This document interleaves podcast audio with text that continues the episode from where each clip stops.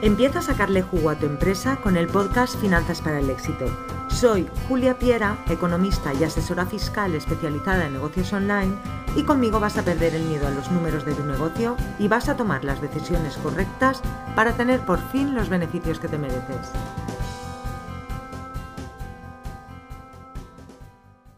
Hola y bienvenido al episodio 21 de Finanzas para el Éxito. Espero de todo corazón que estés bien y que estés llevando este confinamiento de la mejor manera posible. En el podcast de hoy quiero contarte algo que creo que puede ser interesante si te estás planteando emprender en este tiempo de crisis. Una de las primeras preguntas que puede que te hagas cuando empiezas a emprender es ¿autónomo o sociedad limitada? Si quieres una respuesta rápida, mi recomendación es sociedad limitada. Y esto es fundamentalmente por un tema de responsabilidad.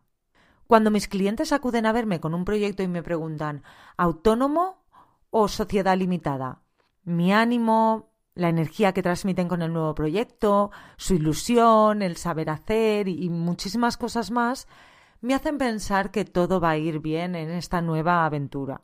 Pero por otro lado, tengo en cuenta que siempre vale más prevenir que curar y le aconsejo una forma jurídica que le proteja a él y a su patrimonio en los momentos difíciles. Entonces voy a enumerarte las ventajas e inconvenientes de cada opción y así también puedes valorarlo tú mismo.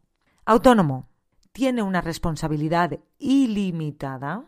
Los trámites de alta son sencillos. Los costes de gestión son bajos y no necesita una aportación inicial.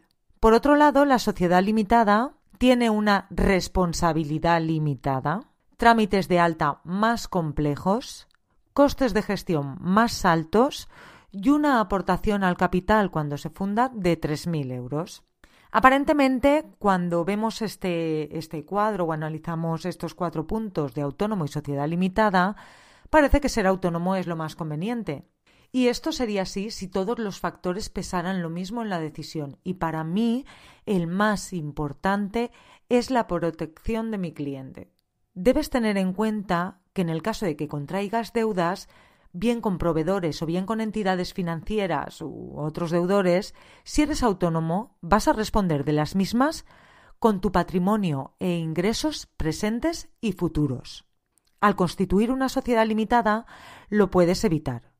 Puede que hayas escuchado que si eres administrador de la sociedad ya no tienes protegido tu patrimonio y esto no es del todo cierto. El administrador tiene responsabilidad solo en algunos determinados supuestos cuando, normalmente bien por inactividad de la empresa o por las grandes pérdidas que ha tenido, no ha tomado las medidas como prevé la ley de sociedades de capital. Por ejemplo, si tienes inactiva una sociedad más de un año, debes disolverla y mejor para ti liquidarla, porque cuando liquidas limitas tu responsabilidad a lo recibido de la empresa. Tienes también que tener en cuenta que para determinados importes de deuda, las entidades financieras exigen que ésta sea avalada por los socios, por lo que la protección que buscabas al constituir una sociedad limitada va a desaparecer, pero solo respecto a esa deuda. Respecto a la diferencia de costes de gestión, la contabilidad y la fiscalidad de una empresa son un poco más complejas que las de un autónomo, por lo que tienen mayor coste. La empresa también está obligada a depositar sus libros y cuentas anuales en el registro mercantil, pero esta diferencia en ningún caso decide entre el éxito o el fracaso de un negocio. Respecto a los costes de seguridad social, si eres autónomo, puedes aprovechar la tarifa plana de 60 euros, pero si eres autónomo societario, no. Y la cuota del autónomo de empresa es más elevada que la del autónomo persona física. En el caso de crear una sociedad limitada unipersonal, el Tribunal Supremo y el Juzgado Contencioso Administrativo de León han dado la razón a los autónomos, pero la normativa no se ha adaptado y lo más probable es que para tener la tarifa plana cuando montas una sociedad limitada unipersonal tengas que recurrir a los tribunales. La aportación de capital inicial para crear una sociedad limitada es de 3.000 euros y puede ser en metálico o en especie. Pero inmediatamente lo tienes disponible para utilizarlo en la puesta en marcha. Mi experiencia dice que 3.000 euros no suelen ser un inconveniente. Y ahora ya tienes los argumentos para decidir por ti mismo. Esto es todo por hoy. Gracias por escucharme y recuerda, esto no es ley, aplícalo solo si te sirve a ti y a tu negocio. Nos vemos la próxima semana. Y hasta aquí el episodio de hoy de Finanzas para el Éxito.